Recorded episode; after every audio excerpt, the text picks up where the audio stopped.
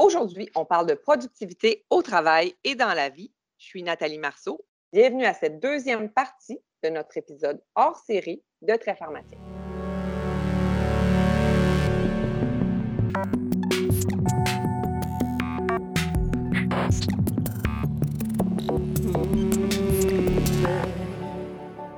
Bonjour chers auditeurs, je suis très heureuse de vous retrouver pour ce deuxième épisode de notre balado hors série Productivité. On reçoit donc à nouveau Mathieu Desgroseilliers, qui est pharmacien au 6 de la Montérégie Est, pharmacien en soins critiques, en soins intensifs et à l'urgence. Bonjour Mathieu, merci d'être encore là. Salut Nat, toujours content d'être présent. Mathieu, écoute, dans la première partie du balado, on a discuté de ce qu'était la productivité, des stratégies à mettre en place pour planifier nos objectifs et du principe de Pareto, là, qui est que 80% des résultats proviennent de 20% des efforts. Si tu es d'accord, Mathieu, dans cette deuxième partie, j'aimerais qu'on discute plus concrètement des pratiques qu'on peut mettre en place pour bonifier la productivité. J'aimerais que les auditeurs sortent de notre balado avec des trucs. Oui, tout à fait. À vrai dire, euh, je pense que c'est ce qui va le plus aider nos auditeurs, c'est les trucs à mettre en place. Écoute, tu le sais, Mathieu, là, on s'en parle souvent. Là, je m'intéresse personnellement à ce sujet et je me rappelle que le premier livre de productivité que j'ai lu s'intitulait Eat That Frog ou euh, Mange ta grenouille en français. Cette histoire m'avait tellement marqué que j'ai mis une grenouille en fond d'écran de mon ordinateur pendant au moins un an. Je sais que tu connais cette histoire. Est-ce que tu peux euh, expliquer à nos auditeurs euh, c'est quoi le principe associé à cette fameuse grenouille? Ah oui, mange ta grenouille. Hein. on, en parle beaucoup. Je tiens quand même à rassurer, là, aucune grenouille n'a été maltraitée dans cet épisode. Ça vient d'une citation de Mark Twain, qui est un écrivain euh, célèbre. Je vais, je vais la lire en anglais, bien que je suis excessivement très mauvais. If it's your job to eat a frog, it's best to do it first thing in the morning. And if it's your job to eat two frogs, it's best to eat the biggest one first. Souvent, elle va être résumée pour dire si tu manges ta grenouille, la première chose le matin, il ben, n'y a, rien, a rien de pire qui va t'arriver dans ta journée. C'est souvent, dans le fond, ça revient au concept de dire je vais prendre ce que j'ai de plus important, je vais le faire tout de suite le matin. Fait que si ma journée a dérape, ben, je peux quand même dire que j'ai avancé dans mes projets. Puis, pour bien imaginer ça, j'ai une histoire pour toi, Nat. J'ai un pot maçon.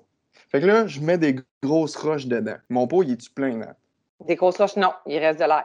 Je mets de la garnotte dedans. Je sais qu'un peu. Il est-tu plein?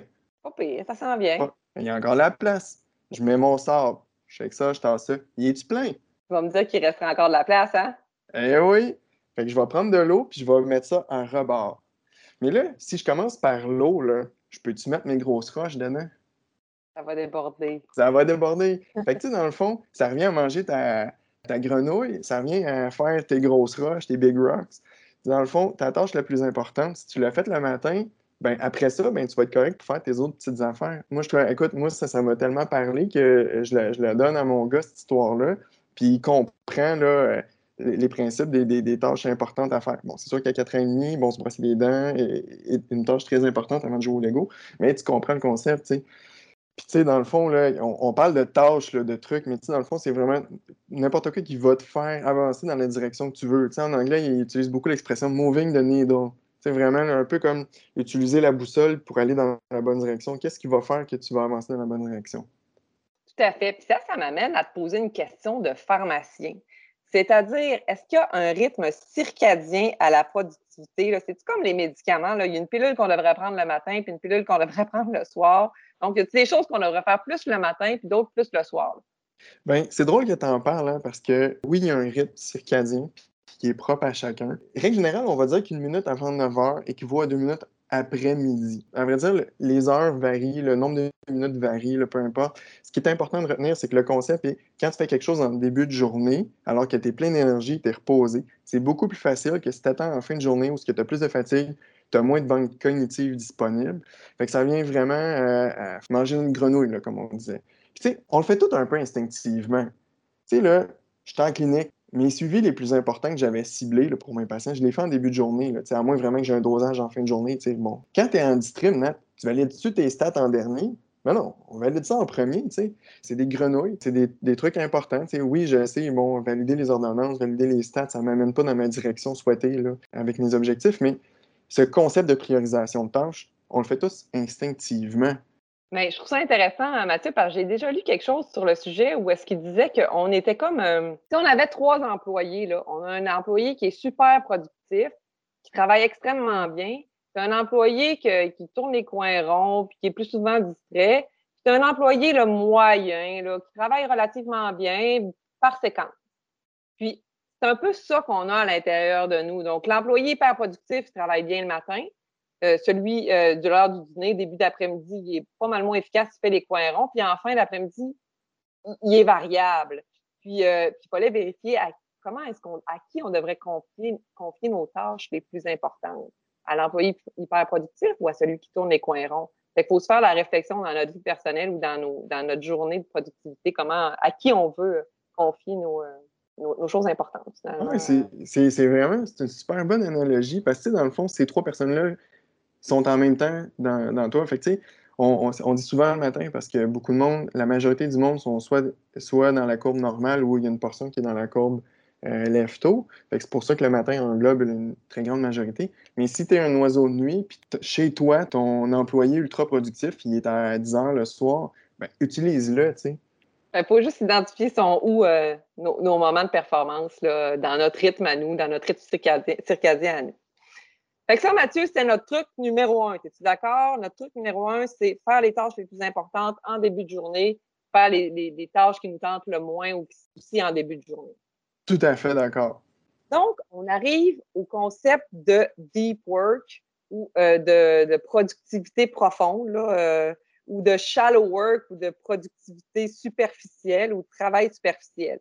Tu me parler de ces, concepts-là? Puis, je pense pour les auditeurs, c'est vraiment important de comprendre la différence. Du, deep work, c'est faire quelque chose de demandant cognitivement, puis le faire sans changer de contexte mental, sans changer notre attention.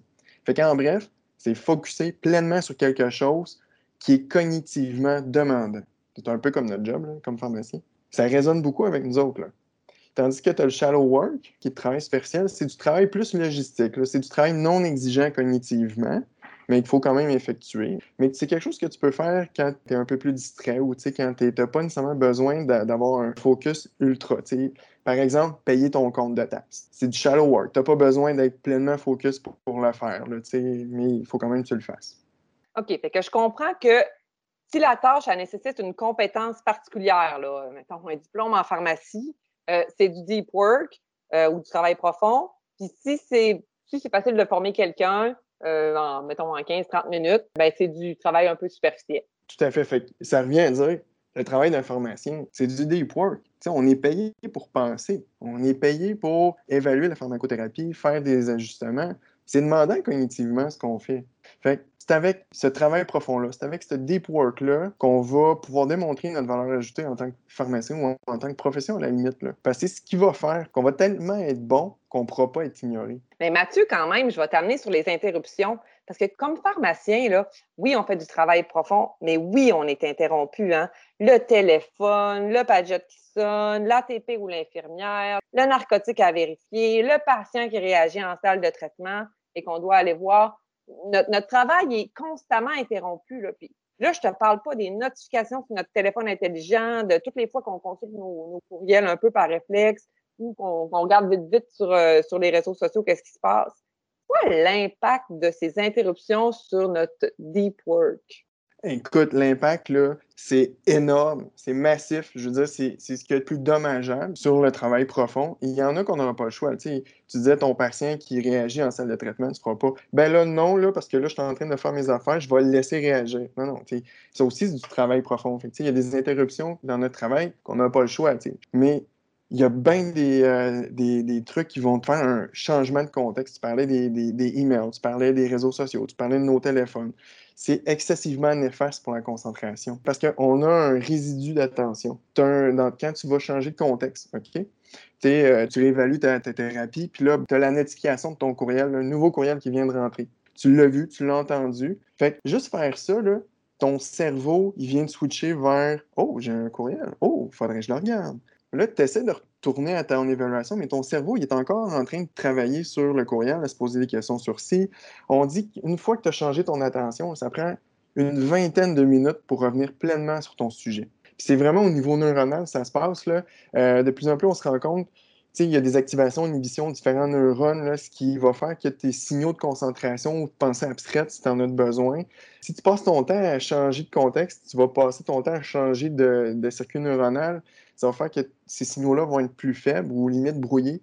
Fait que si tu minimises ton, changement de contexte, ce qu'il va faire, c'est que tu vas renforcer les neurones qui sont actifs pendant que tu es concentré, pendant que tu as besoin de ta pensée abstraite. Fait que dans le fond, ça va même à la limite diminuer un peu ton effort cognitif parce que ça va renforcer ce que tu fais. Je parle souvent de bande passante. Hein. Tu euh, X nombre de bandes passantes. Fait qu'il y a un coût cognitif à, à changer à entendre cette notification-là parce que tu vas avoir toujours ça. Ça ouvre une loupe dans ton cerveau. Fait que plus tu as des lobes qui vont ouvrir, plus ça amène du stress dans l'organisme. C'est ton système nerveux sympathique qui devient sur l'overdrive à maner. Bon, à très long terme, on sait que le stress est ultra néfaste.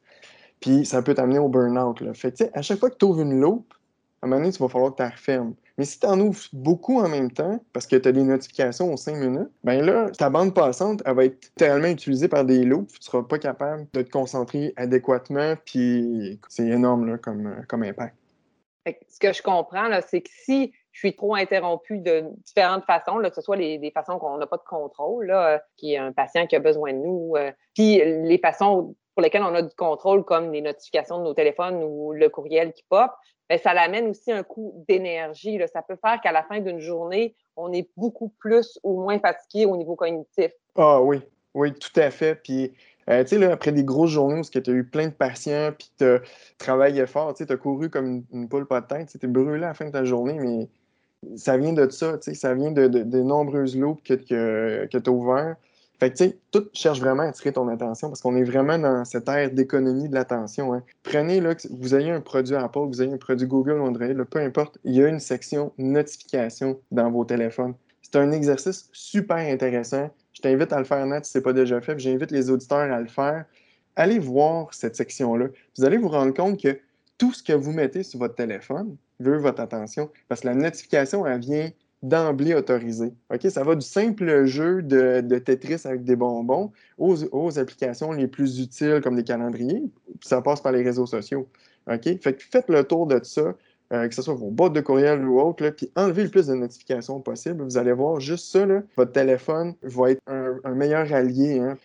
Mais quand même, ton point est vraiment, vraiment important. Fait donc, je comprends dans notre truc numéro 2 qu'il faut s'assurer de réduire au maximum nos interruptions potentielles ou désactiver nos, nos, notifications. Si on est capable de travailler dans un endroit très calme ou silencieux, si on est capable, es d'accord?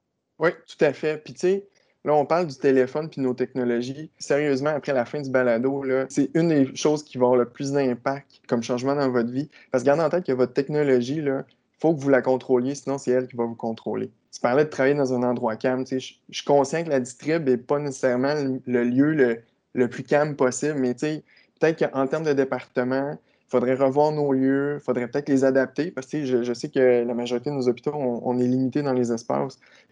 Mathieu, ça m'amène à te parler du, concept de multitâche. Est-ce qu'on est bon à faire du multitâche comme humain, pas comme pharmacien, comme humain, de base? Est-ce que c'est quelque chose de bien? Ah, c'est faux. C'est un mythe. C'est totalement faux. Le multitâche, c'est une des pires choses que tu peux pas faire pour ton cerveau. Mais ça, c'est un concept erroné qui vient du fait, quand on a commencé à avoir des ordinateurs, on s'est rendu compte que les ordinateurs étaient bien bonnes pour faire plusieurs opérations en même temps. Puis là, on s'est dit, hey, notre cerveau est bien plus puissant que nos ordinateurs. Parce que dans le temps, c'était des ordinateurs qui prenaient à peu près trois étages. Là. Fait qu'on se disait, hey, notre cerveau, c'est sûr qu'il fonctionne euh, comme ça, puis c'est pas mal mieux. Dans les faits, c'est totalement faux. Ça dilue ton travail, ça diminue ta concentration, ça dilue ta qualité de travail. Puis euh, on se souvient, une fois que tu es dérangé, ça te prend une vingtaine de minutes pour te remettre dedans. Puis ton cerveau, il y a une certaine mémoire vive. Hein. Ça, revient à cette bande cognitive passante-là tu peux pas tout faire tout en même temps. Fait que si tu as l'impression que tu fais plein de trucs puis que tu es super productif parce que je fais du multitâche, alors dans les faits, là, tu peux avancer sur ce, qui, sur ce que tu veux, tu peux avancer dans la direction dans, dans laquelle tu, tu, veux avancer, tu veux aller euh, par rapport à tes objectifs, où tu veux te rendre, etc. Puis tu n'as pas été capable de faire de travail profond vraiment. Fait en fait, tu as l'impression que tu as été productif, mais selon la productivité qui est d'amener de la valeur, ben, tu n'as rien fait parce que tu n'as rien avancé dans ce que tu veux. Mais peux-tu donner aux auditeurs et à moi-même des, trucs pour ne pas tomber dans le travail multitâche? Là? Puis, mettons, j'ai tout enlevé mes notifications sur tous mes appareils intelligents. Fait que là, tu te dis, bon, OK, là, je m'assois, il faut que je travaille. Ben, quand tu es en clinique ou tu es à distrib, active ne pas déranger sur ton téléphone. Utilise juste les applications les sites web que tu as de besoin. Réévalue ce que tu as d'ouvert, puis utilise vraiment juste ce que tu as de besoin. Même chose sur ton téléphone, tu sais. Euh, quitte à créer une page sur ton téléphone juste d'applications que tu utilises au travail. Tu, dis j'ai juste j'ai besoin de calculateur, j'ai besoin euh, calculateur clinique, j'ai besoin de références de médicaments. Ben, tu le mets juste sur une page de ton téléphone. Fait que quand tu travailles, tu es sur cette page-là. Fait que tout ce que tu as quand tu ouvres ton téléphone, ben c'est euh, mon up-to-date, c'est mon Medscape, euh, c'est mon euh, Medcalc. Tu n'as pas à côté la, petite notification Facebook, celle d'Instagram, puis Twitter, puis tous les autres réseaux sociaux. Fait que, ça, c'est un truc que je pourrais te donner. Là. Excuse-moi, tu peux pas avoir mes courriels qui vont faire ting, ting chaque fois qu'il y a un courriel qui rentre. Peut-être regarder mes courriels deux fois par jour. Tout à fait d'accord. À vrai dire, c'est drôle que tu dises regarder mes courriels deux fois par jour. Ça vient un peu à bloquer du temps. Tu sais, euh, faire du time blocking, qui est, selon moi, une des meilleures façons d'éviter le multitâche. OK, c'est quoi du time blocking? Tu viens de le dire. C'est de prendre un temps puis lui assigner une fonction. nos auditeurs, je pense, le font d'emblée sans s'en rendre compte. Le meilleur exemple, c'est les rendez-vous. Jeudi matin, 9h, rendez-vous chez le dentiste. On le fait tout, là. Ben, tu as bloqué du temps. Tu t'es dit, moi, mardi soir, je vais aller faire l'épicerie parce que, un, j'ai pas le choix, il faut se nourrir dans la vie. Mais c'est que dans mon horaire, c'est mardi soir qui est là qui fonctionne. Ça revient à faire du time blocking. Fait qu'on le fait instinctivement. Là. Gardez en tête, le temps est notre ressource la plus précieuse, puis le temps est non élastique. Je peux pas faire 26 heures dans ma journée. J'en ai seulement 24. Mais tu peux emprunter du temps pour ton lendemain. OK? Mais garde en tête que tu ne pourras jamais le remettre. Fait que tu dis, je vais travailler plus tard à soir, je vais couper sur mon sommeil. C'est correct, tu vas utiliser plus de ton temps dans ta banque de 24 heures, sauf que tu coupes sur ton sommeil, donc ça veut dire que tu vas peut-être perdre l'énergie pour demain. Il faut juste que tu gardes ça en tête. donc, si je comprends, le, multitâche, là, c'est vraiment t'assurer de faire une seule tâche de façon concentrée, puis peut-être prévoir des espaces-temps euh, précis dans l'horaire pour autre chose. Exactement. Puis, tu sais, même en clinique, tu peux le faire. Tu sais, là, on disait, euh, manger sa grenouille, faire nos suivis importants en, journée. Mais tu peux te planifier dans ta journée clinique un bloc de temps au en début de journée. Moi, je fais ça personnellement parce que ça, m'aide. Euh, je sais c'est quoi mes gros suivis. J'ai le pouls des patients. Hein. Fait que là, je cible, je priorise qui je vais voir euh, quand. Fait que juste prendre le temps de s'organiser, de planifier sa journée. Tu bloques ce temps-là. C'est pas très long. Là. Tu ne prends, pas une heure à faire ça. Mais juste faire ça, tu sais où tu t'en vas. Fait que ça va être tu vas avoir une journée plus facile. Puis je le, vois, là. Tu commences ta journée, écoute, gros code bleu, euh, puis là, c'est le bordel. J'ai pas eu le temps de planifier.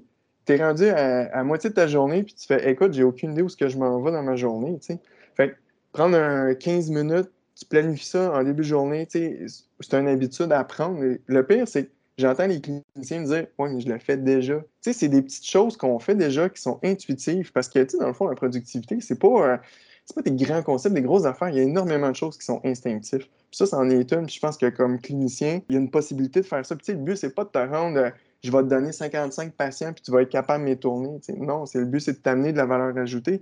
Mais c'est d'éviter que tu finisses ta journée à 6 heures alors que tu étais supposé finir à 4. Parce qu'à long terme, si tu fais toujours ça, tu vas finir en burn-out.